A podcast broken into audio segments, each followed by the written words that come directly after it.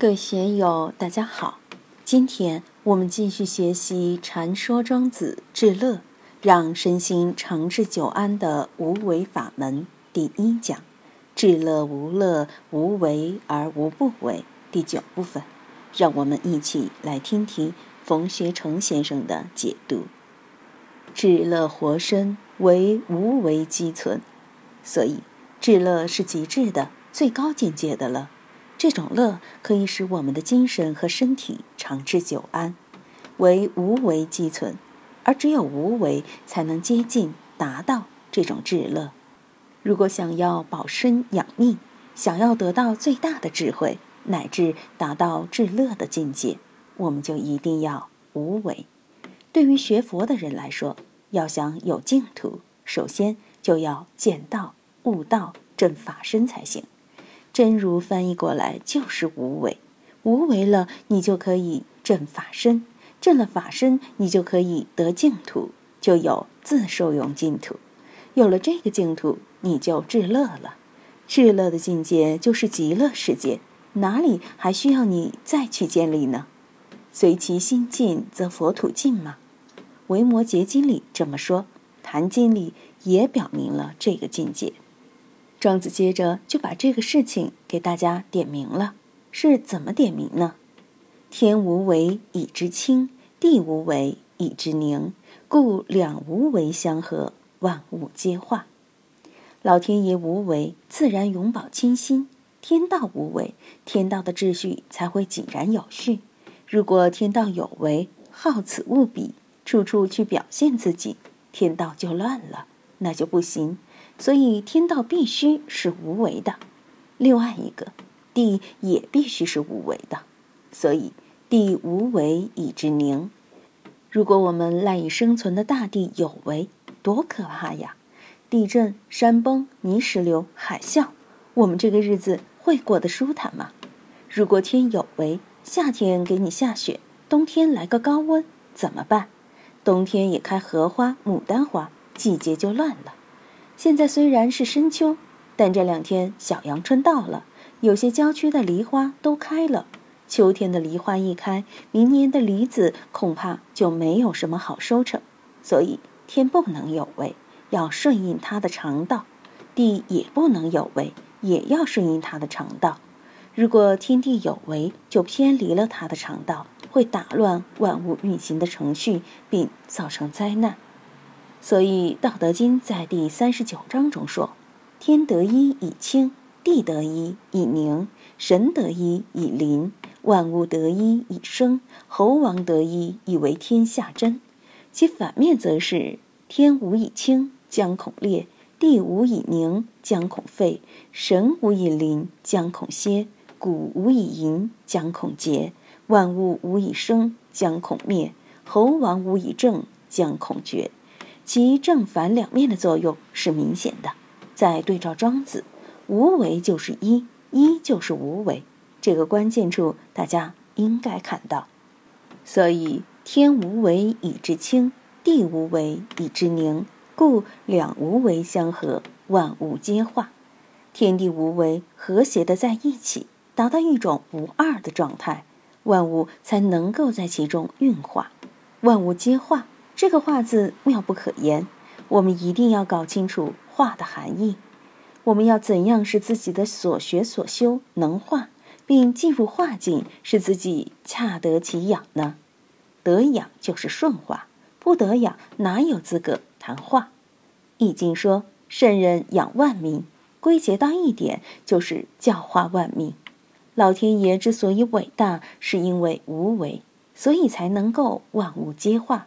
才能养育万象，宇宙的秩序、自然的秩序才能够安然的运行，万物各得其所，都要在自己的位子上运行，生老病死，生生不已，生生不已，还有一个对应的词叫死死不已。如果都生生不已，都不死，这个地球就装不下。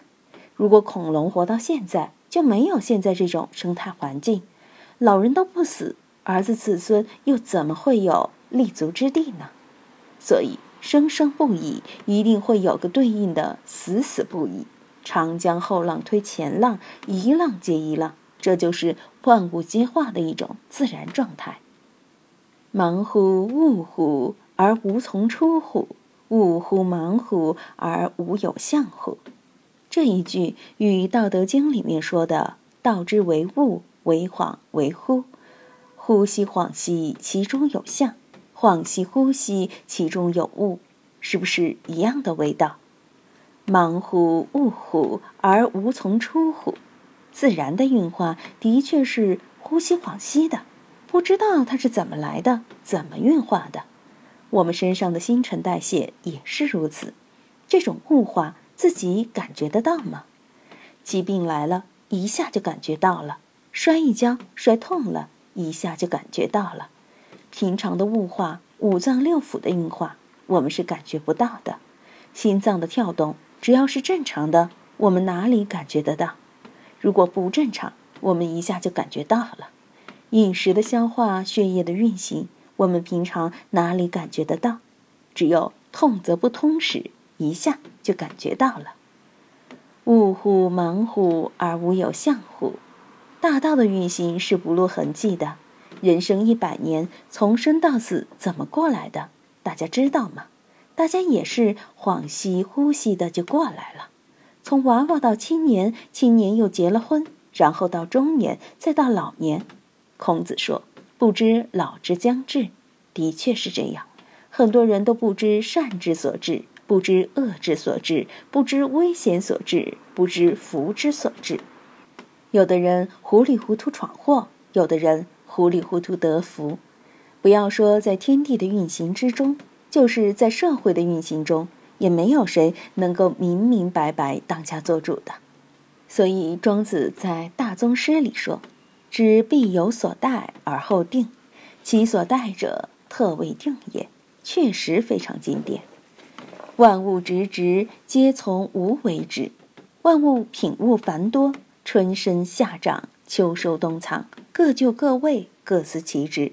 有大司命在其中运作管理吗？是神是佛在其中运作管理吗？不是。不论有多大的神通力，都无法把乾坤中这无量的品类运化都关照到。这只能是从无为中繁衍出来的。所以说。天地无为也，而无不为也。人也孰能得无为哉？天地是无为的，有没有什么东西可以超越天地之外呢？没有。同样，也没有什么东西可以超越人性之外。但是，不管是精神现象也好，还是物质现象也好，无一不是从无为之中生出来的。所以说。天地无为也，而无不为也。人也孰能得无为哉？我们怎样使自己进入无为呢？这一篇的主题是至乐，如何才能达到这样的境界呢？庄子先把世间的种种苦乐给我们罗列出来，让大家一目了然。世间的苦乐不外乎就是富贵寿善、贫贱夭恶这八个字。怎样才能超越这八个字而得至乐呢？庄子就把无为抬了出来。无为不是什么都不做，而是如天地一样能生化万物，万物直直皆从无为直啊。庄子在其《天道》篇中还提出了天乐这一境界，可与至乐相互参照着看。这里所讲的至乐，总的来说比较浅近，一般人并不难懂。但天道里所讲的天乐，则涉及深入的修为，如集万物而不为令，则集万物而不为人，长于上古而不为兽，富在天地，刻雕重形而不为巧，此之谓天乐。故曰：知天乐者，其生也天行，其死也物化。静而与阴同德，动而与阳同波。故知天乐者，无天怨，无人非，无物类，无鬼则。言以虚静吞于天地，通于万物，此之谓天乐。天乐者，圣人之心，以虚天下也。这一段我们在学习天道时，再细细去品味吧。总而言之，要获得至乐，就必须放弃服天下之所尊者，富贵寿善也；所乐者，身安后位，美服好色，阴身也；所下者，贫贱夭恶也；所苦者，身不得安逸，口不得后位，行不得美服，目不得好色，耳不得阴身。这类社会性的物欲，因此要外天下、外物、外生，达到达生中所讲的知忘是非，心之事也。不内变，不外从，是会之事也。是乎是而未尝不是者，忘事之事也。这里所讲的是就是乐，而忘失之时就是昭彻后的至乐。这已经不仅仅是纯粹的自然性了，而是超越了社会性物欲的清澈精神，是与大道同波的精神。今天就读到这里。欢迎大家在评论中分享所思所得。我是万万，我在成都龙江书院为您读书。